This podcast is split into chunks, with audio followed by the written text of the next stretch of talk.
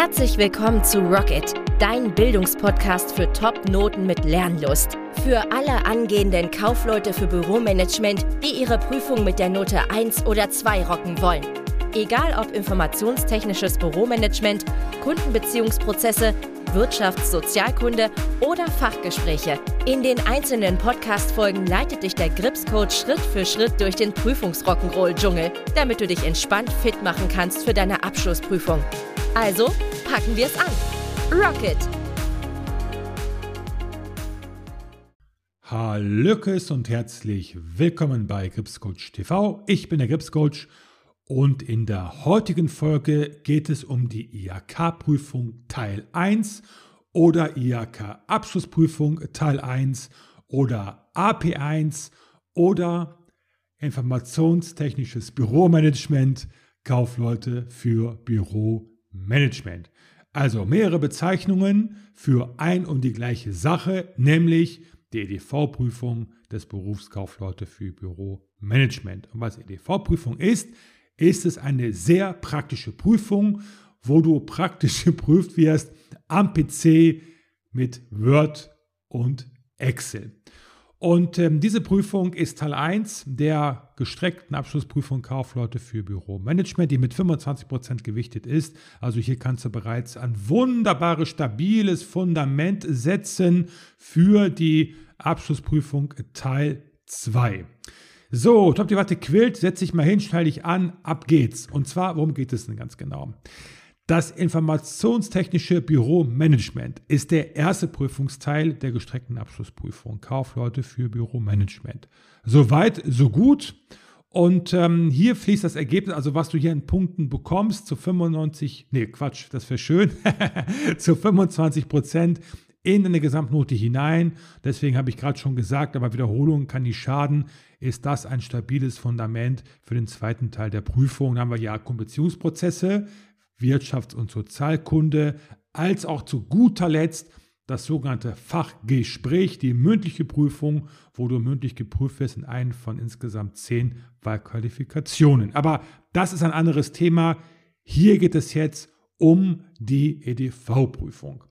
Also sechs Fakten und Tipps, die dir viele Punkte bescheren können. Bleib dran bis zum Schluss, es lohnt sich. Bevor wir weitermachen, ein Tipp für dich, denn ich habe für euch einen Kurs am Start, Fit für Teil 1 in unter 10 Stunden. Der Online-Kurs für Kaufleute für Büromanagement mit Erklärvideos, Übungsaufgaben, Mindmaps, Audios, also alles, was du brauchst, um maximale Punkte zu rocken in dieser sehr praktischen EDV-Prüfung. Auch hier gilt zufrieden oder Geld zurück. Du bekommst den Kurs in der Caption, findest du einen Link oder unter Kurs Teil 1.gripscoachtv.de. Ich wiederhole, Kurs Teil 1.gripscoachtv.de. Wie gesagt, in der Caption nochmal der Link dazu. So, Prüfungsinhalte, was genau erwartet dich denn? Schau mal, ich sage ja immer wieder, schau dir immer sehr genau die Fachworte an. Also hier das informationstechnische Büromanagement. Ein absolutes Unwort, wie ich finde, aber das kannst du natürlich auch trennen entsprechend. Informationstechnisches Büromanagement. Also ganz vereinfacht können wir sagen, es geht um Informationen, ne, aus diesem Wort Informations wie Angebote zum Beispiel, Angebote erstellen oder Anfragen erstellen. Das sind die Informationen, die technisch, also am PC, hier natürlich Excel und Word, im Büro gemanagt verarbeitet werden. Wir haben es ja mit einem Büroberuf zu tun, beim Kaufmann für Büromanagement. Also sitzt natürlich im Büro und verrichtest dort deine Arbeit. Deswegen heißt das ja Kaufmann, Kauffrau für Büromanagement. Noch genau geht es um Büro- und Beschaffungsprozesse, also alle Prozesse, also Abläufe, die im Büro so anfallen, als auch bei der Beschaffung, wohingegen natürlich auch natürlich die Beschaffung im Büro erfolgt. Völlig klar. Aber es geht ja nicht nur um Beschaffungsprozess, es geht nicht nur darum, Ware zu beschaffen oder Dienstleistungen zu beschaffen. Auch andere Prozesse gibt es im Büro. Und alles das ist abgedeckt mit dieser Prüfung. Wohlgemerkt, Beschaffungs Themen sind häufiger in der Prüfung, sehr häufig sogar. Deswegen auch gleich ein Beispiel für dich. Also, somit handelt es sich um eine extrem praxisorientierte PC-Prüfung über 120 Minuten. Das heißt, in zwei Stunden ist der Spuk vorbei und du sollst zeigen in dieser praktischen Prüfung, dass du ein PC MS Office Held bist weil du beides beherrschst wie ein Profi. Deswegen ist es auch so unfassbar wichtig, Shortcuts, also Abkürzungen einzelner Befehle, Funktionen im Schlaf zu können, damit du möglichst viel Zeit hast, um die Aufgaben zu lösen. Wenn du noch viel Zeit investierst, um zu überlegen, wie war das noch gleich, dann geht Zeit verloren dadurch. Und diese Shortcuts sind sozusagen Abkürzungen, damit du schneller von A nach B kommst. Ein Riesentipp von mir für dich, besorge dir den IHK-Prüfungskatalog. Aktuelle Auflage ist Stand jetzt 2022, die Auflage 2 2017. Weil hier stehen die 100%, die prüfungsrelevant sind. Der Prüfungsbereich äh, informationstechnisches Büromanagement, darum geht es ja gerade. Dann noch Kundenbeziehungsprozesse und Wirtschafts- und Sozialkunde. Fachgespräch steht da nicht drin. Ne? Natürlich kannst du optional, wenn du die 10 Euro dir sparen willst, dann kannst du auch gebraucht kaufen. Aber der ist wirklich sehr lohnenswert, weil hier einfach mehr Details geschrieben stehen, du ein viel besseres Bild machen kannst, was denn jetzt die IHK ganz genau von dir erwartet. Wenn du aber ein Sparfuchs bist, dann greife zum optional zum Rahmenlehrplan Dort findest du sowohl beim Katalog als auch beim Rahmenlehrplan die 100%, die möglich sind, die geprüft werden können. Und du weißt ja, bei den Online-Kursen von Grips Coach TV geht es um die 20%, die mit 80%iger Wahrscheinlichkeit geprüft werden. Pareto-Prinzip. So, Hilfsmittel, was ist erlaubt? Die Frage bekomme ich immer wieder gestellt. Wir starten mal mit der häufigsten Frage, Taschenrechner. Nein, du darfst den nicht mitbringen. Auch keinen nicht programmierbaren. Den darfst du mitbringen, in den Prüfungen oder in der Prüfung Kundenbeziehungsprozesse oder auch eventuell im Fachgespräch. Da kann es auch schon mal sein, dass du etwas ausrechnen darfst. Aber nicht bei der AP1. Macht ja auch keinen Sinn, denn du kannst ja auch mit Excel rechnen.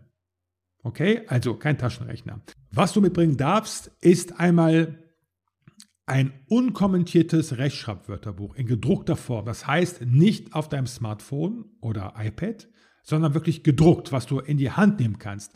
Wie ein gedrucktes Buch. Es muss unkommentiert sein, das bedeutet, dass ich reingeschrieben haben. Ist auch logisch, du könntest ja was reingeschrieben haben, so eine Art Spickzettel. Und demzufolge ist nur ein unkommentiertes Rechtschreibwörterbuch erlaubt. Ist auch logisch soweit und nachvollziehbar. Ebenso ist erlaubt, die einzige Ausnahme, die noch dazu kommt, ist eine unkommentierte, wieder einmal unkommentierte Ausgabe der DIN 5008 2020. Und was ist das? Genau Schreib- und Gestaltungsregeln für die Text- und Informationsverarbeitung. Aber auch hier bitte wieder daran denken, in gedruckter Form. Nicht elektronisch, ne? es muss gedruckt sein. Quelle ist hier, wo das geschrieben steht, was erlaubt ist, iak-aka.de. Ich wiederhole, iak-aka.de de. Da kannst du das alles nochmal nachlesen. Wichtig ist, dass du vorher ganz genau weißt, was, was ist erlaubt, was ist nicht erlaubt, was darfst du mitbringen, was nicht. Denn je mehr du vorher weißt, desto eher oder besser weißt du, was auf dich zukommt. Und die Dinge machen uns Angst, die uns unbekannt sind. Das heißt, wenn du vorher informiert bist, dann hast du weniger Angst vor der Prüfung, weil du ganz genau weißt, was kommt auf mich zu. So, weiter geht's. Wissen, wie es aussieht. Also, was wir kennen, fürchten wir nicht. Und deshalb ist Vertrauen unter Freunden auch sehr hoch. Wir kennen unsere Freunde, denen vertrauen wir, weil wir die kennen. Und du kannst ja auch die IHK zum Freund machen. Denn die IHK bietet dir Datensammlungen wie Tabellen und Briefbögen, genau wie in der Prüfung letztendlich du auch Briefbögen und Tabellen erstellen darfst. Und alle relevanten Befehle, Formeln und sogar eine Musterprüfung. Und das Ganze ist sogar kostenfrei. Aber Achtung, die Vorlagen der IHK zeigen dir, was prüfungsrelevant ist, damit du schon mal so ein Gefühl hast, aha, das könnte so und so aussehen. Aber sie zeigen dir nicht, wie du es perfekt in der Prüfung anwendest. Denn dafür gibt es ja zum Beispiel einen passenden Online-Kurs von Gripscoach TV. Du bekommst die Downloads der IHK, die kostenlosen zum Reinschnüffeln, um zu schauen, wie das aussehen könnte, wenn jetzt eine Prüfungsaufgabe lautet, eine Tabelle zu erstellen, einen Briefbogen zu erstellen und so weiter und so fort unter ihk-aka.de slash download. Noch einmal ihk-aka.de slash download. So, ein Mega-Tipp für dich, denn wir wissen ja, du weißt selber, wenn, als kleines Kind hast du durch Nachahmung, durch Nachmachen hast du gelernt. Ist immer noch in der Lehre, im Handwerk so, dass etwas gezeigt wird und machst es sofort nach. Ne? Ein Maurer, der bekommt das auch so entsprechend halt vermittelt von seinem Meister, der macht ihm was vor und der Lehrer, der macht das sofort nach. Und da es bei der EDV-Prüfung um eine praktische Prüfung geht, und praktisch bedeutet tun, machen, macht es auch hier Sinn, das auch entsprechend so umzusetzen, das Lernen. Deswegen folgender Tipp für dich. Sehr effizientes Lernen durch sofort nachmachen. Das heißt, du hast zwei Monitore. Du kannst dir auch ein iPad nehmen und ein Monitor zum Beispiel mit deinem Laptop. Monitor 1 guckst du ein Profi-Video. Das guckst du dir an. Und hast einen zweiten Monitor, Monitor 2 sozusagen oder Screen 2, wo du das sofort nachmachst, was der große Meister dir auf dem ersten Monitor gerade zeigt. Und so kannst du von den besten Word- und Excel-Profis lernen. Und zwar sozusagen ja fast in Echtzeit kann man sagen. Denn nur gucken bringt nicht viel. Je mehr Sinne du involvierst in den Lernprozess, desto erfolgreicher lernst du auch. Das heißt, du schaust visuell, du hörst zu, auditiv und du setzt sofort um kinästhetisch. Hast drei Sinne mit dabei und lernst so wesentlich erfolgreicher. Wenn du zum Beispiel einen YouTuber suchst, der gute Excel- und Word-Videos macht, kann ich dir Tata Kaus empfehlen, wie man spricht. Tata Kaus, T-A-T-A-K-A-U-S. Ansonsten hast du auch im besagten Online-Kurs von Grips Coach TV, wo es um die AP1 geht, natürlich auch den Burkhard Liermann, der den Kurs entsprechend eingesprochen hat, der dir ganz genau zeigt mit Word und Excel, wie du ganz konkret Prüfungsaufgaben, Originalprüfungsaufgaben löst.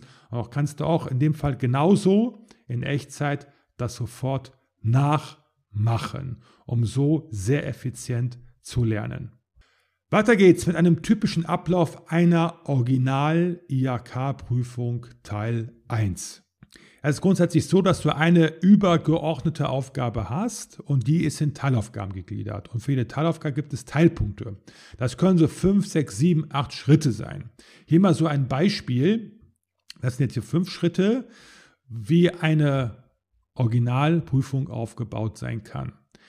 Du startest zum Beispiel mit einem Formular erstellen. Das heißt, du musst mit, musst mit Word ein Formular erstellen, zum Beispiel ein Formular für eine Hausmitteilung. Dann kann es weitergehen, einen Bedarf zu ermitteln. Das machst du praktischerweise mit einer Tabelle Excel. Das heißt, du darfst eine Tabelle erstellen mit Funktionen einen Meldebestand ermitteln. Dafür darfst du auch wissen, was ein Meldebestand ist. Auch dazu kann es Fragen geben in der Prüfung und darauf oder daraus resultierend dann ein Diagramm gestalten.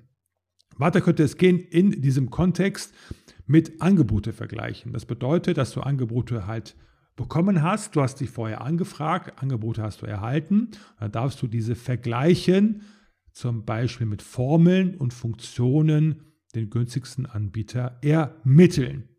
Weiter kann es dann gehen in dieser Prüfungsaufgabe mit einer Hausmitteilung, die du formulieren darfst. Zum Beispiel an deinen Vorgesetzten, der dich vor damit beauftragt hat, ein Formular zu erstellen, Angebote einzuholen und diese Angebote miteinander zu vergleichen. Und zu guter Letzt, dass dann der Vorgesetzte zum Beispiel den Auftrag gibt, diese Ware dann zu bestellen des Anbieters A zum Beispiel. Und dann, dass du die Bestellung halt entsprechend schreibst. Das kann dann sein, zum Beispiel per E-Mail oder direkt im Online-Shop des Anbieters oder dein Einsatz. Genau, telefonisch, Fax, Brief zum Beispiel. aber am häufigsten ist natürlich eine Bestellung per E-Mail beziehungsweise direkt im Online-Shop. Genau. So, das war's. Wenn dir der Podcast gefallen hat, dann lass eine Bewertung da auf iTunes oder Spotify, bestenfalls mit fünf Sternen und lass ein Abo da. Wenn du das äh, Video schaust auf YouTube, dann gerne liken und auch abonnieren. Ich wünsche dir weiterhin viel Erfolg und alles Gute. Bis zum nächsten Mal. Tschüss.